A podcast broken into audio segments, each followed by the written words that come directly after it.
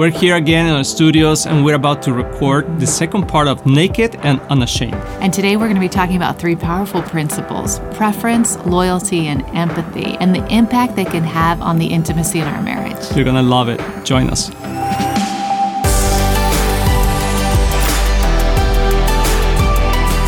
Friends, welcome back to our new episode in English of Éxito en la Familia, Success in the Yes. Family. And this is something that we do once in a while, and we want to do it more often so people can get to know us also in English.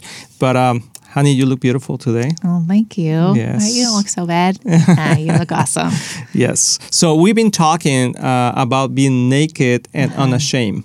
Yes. And there's a big topic because we're talking about the differences of being just not just nor- normally naked physically, but also emotionally and, and spiritually. Normally naked. That's normally an interesting naked. way Yeah, to, okay. to say it. That's a different way to say it.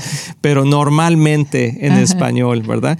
Pero uh, so we talk about those, and we said uh, that when we don't feel comfortable or Like secure, physical nakedness, physically naked, right, nakedness, yes, and then we have different responses. Mm-hmm. And in marriage, those responses can cause a lot of uh, uh, insecurity. In, Right. in, in our relationship, and yeah, the that- idea of shame. yeah, because we don't feel comfortable Mm-hmm. opening ourselves more than just being naked physically Right. and spiritually. and emotionally. So that's the most yes. important part. Like, and we cannot separate these three parts of our our self. Mm-hmm. Just like our God is a triune God, right? We believe in the Trinity, the Father, Son, and Holy Spirit. But we've been created in Padre, His image. Hijo y Espíritu Santo. That's right. And we're triune as well. So, and we are spirit, Cuerpo y alma. body, soul, and spirit. Kind of sounded weird the other way. Cuerpo, Soul- alma y espíritu. yeah, spirit. Yeah, so body, soul, and spirit. Mm-hmm. And we can't separate those things. They're all connected. So if we are feeling shame it, with our physical nakedness, uh, the, it's a very good possibility that that's coming actually from our emotional, our uh, emotional shame or a Mm-hmm. Spiritual shame, and that is then connecting also to our that fear of um, vulnerability. Yes, and we're talking about that there's like Mm-hmm. three responses that we normally do when we feel threatened in those Mm-hmm. in our lives, and, and normally it's good in the physical when you. I mean, you you talk Right. about like just going on the street and somebody coming up to you that you don't know and it looks a little like iffy, and then you Yeah. just go like oh, and then you get threatened, so you're going to respond in, in either fighting, Mm-hmm. uh, eating, flying. Or freezing, right? Flying like but but flight.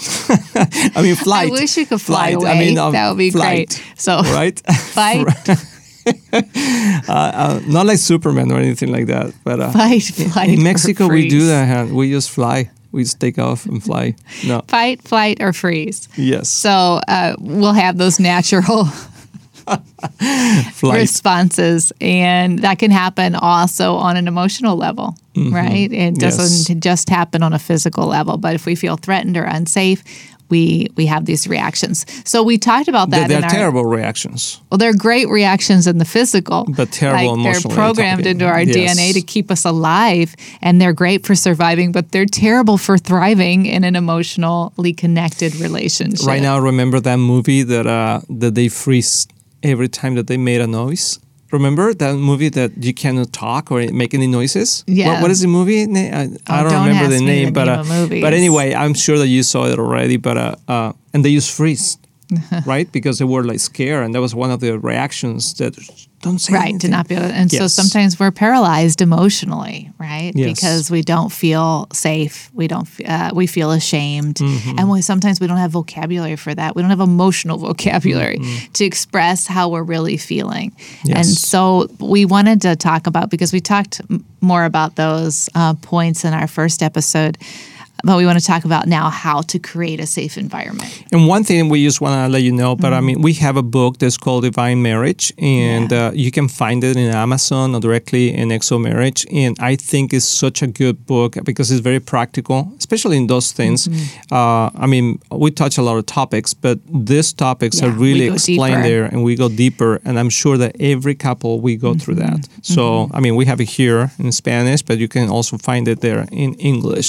So, what do we do, hon? when we feel like that? How can we uh, recreate that trust and or don't feel ashamed so that the uh, my, our, our spouse can feel secure in opening themselves. Yeah, to, or to create it for the first time. Maybe Mm-hmm. we've not had it, or like you said, it's been lost. And it takes time, it's a process. It just doesn't take one conversation, right? Yes. Because often we're like, why don't you open up with me? Tell me how you feel. And we, we separate time. Maybe we go on a date and decide we're going to talk about it.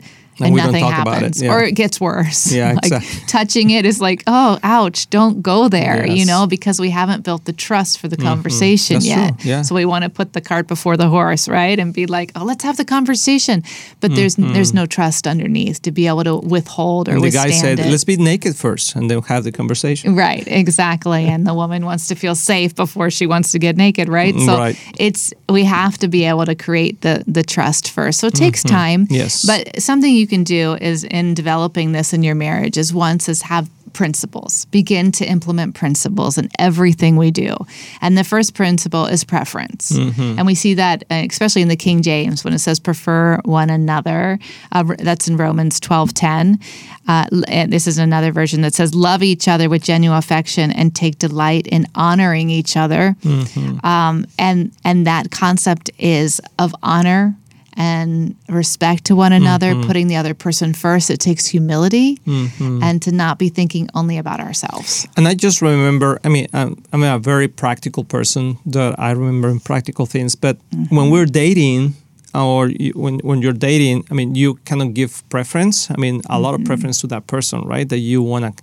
Uh, Mm-hmm. You pretty much ignore yes. everybody Yeah, I mean, uh, can we do this? No, I, I have to go because I'm going to go uh, to the movies with uh, this person. Our or- friendships our change, friendships- right? Yeah, when when your friend all of a sudden has like a boyfriend or a girlfriend and all, and, and they don't have time for you anymore, right? Exactly. And it's natural. It's a natural process of getting in love and getting to know each other and liking each other. But then later, when we married, so many times we start changing, and our wives call us, "Hey, do you want to go to the movies?" Or you know, and you're like, "I, I can't. I have Gotta to work." work. So we change the preference, and then we are mm-hmm. saying you're not as important. Mm-hmm. So and the other person feel, well, I don't feel op- to be open when you mm-hmm. tell me. Well, it's when you talk to kids. Tell me what's going on in your life, and they're like, um, I don't know. I don't know if I want to tell you because we have not spent or given the importance to them as they wanted to, right? To be open. So preference is a huge, huge. Uh, uh, and also part. preferring um, showing preference of emotions over Mm-hmm. your own like saying I, I how you feel is just as important to me as how i feel Hmm. right it doesn't always have to be like me me me and what i want and what i want to do or or how i feel about it but i'm willing to take into account your emotions and say Hmm. i value your heart i Mm-hmm. value your emotions i want to hear you and i and i want to take the time to implement whatever that is into our relationship not Quiero just what i escuchar need tu corazón.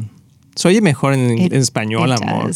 Yeah, quiero escuchar tu corazón is like um, I want to hear your heart, Yeah. right? So uh, the second one is loyalty. right Loyalty. This uh, is huge. huge, and we feel. I mean, every time I, I think about this word, I think about heroes, and that how they are loyal Mm-hmm. and how they are um, uh, full of uh, that trust. Right, that Mm-hmm. you know you can count on them, and and they come back and save you, and uh, in the movies, right? Mm-hmm. And then you say, "Yeah, I- I'm sure, I'm loyal," and that's what they're saying. Mm-hmm. But sometimes in our marriage, uh, we don't have that confidence anymore because the things that had happened, we Mm-hmm. feel, "Are are you gonna really stick with this, uh, with me in this Right. situation until we resolve it, or are you gonna?" Fly, as I used to say, as Yeah, I say, fly away. right? Um, fly away. But no, I mean, in the, Bi- the Bible is so clear. I love this verse in Proverbs 17 17. It says, A friend is always, always loyal, and a brother is born to help in times of need. But uh, the first part is, A friend is always loyal. That means And- I'll stick it out even in the hard times, right? and in we times need to remember that when we when we get to know each other, we we became friends 1st Before we were lovers, we were friends. Right. And loyalty is such an important factor to be able to open up. I remember in a counseling session with a couple, they were just not being able to get past Mm-hmm. uh, certain issues, and I I remember it, it grieved my heart, and because I was listening to the husband basically saying, "If we don't work this out, I'm out." Mm-hmm, like, Um, if you can't figure this out, telling his wife, "If you can't figure this out, if you can't change, I'm out." Mm-hmm. And and I thought, "Wha- what a terrible environment for change Right. to feel threatened. I have to change or you're out. You Right. know and and that that ultimatum is not does not make for a healthy resolution of anything because Mm-hmm. we are more apt to change when we feel safe when we feel like it's Mm-hmm. Yeah. not being threatened there's not a condition on it